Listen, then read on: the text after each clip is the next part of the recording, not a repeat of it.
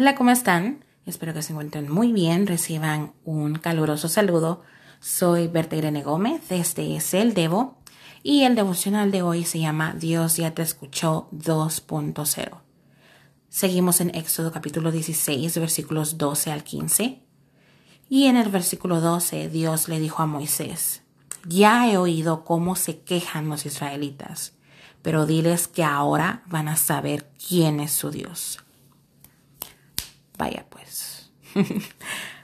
Hablamos anteriormente en el podcast, en el video anterior, de cómo Dios ya escuchó nuestras peticiones, que Él ya conoce nuestras necesidades, mucho antes de orar, pues Él es omnisciente, todo lo sabe, y Él está siempre con nosotros en medio de cualquier situación que estemos pasando.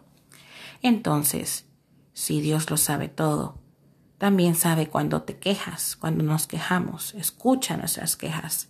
Pero, ¿te has puesto a pensar quiénes somos nosotros para quejarnos? Para quejarnos ante el creador de todo. Es decir, nos quejamos a veces de cosas por las que ni tendríamos por qué quejarnos. De algunas bendiciones, por ejemplo, me pasa, me quejo a veces de mis hijas, del clima, de los quehaceres, etcétera y luego recapacito y me pongo a pensar, gracias a Dios que tengo hijas, tengo familia, tengo salud y energía para moverme y hacer las cosas. Gracias a Dios tengo cosas que hacer.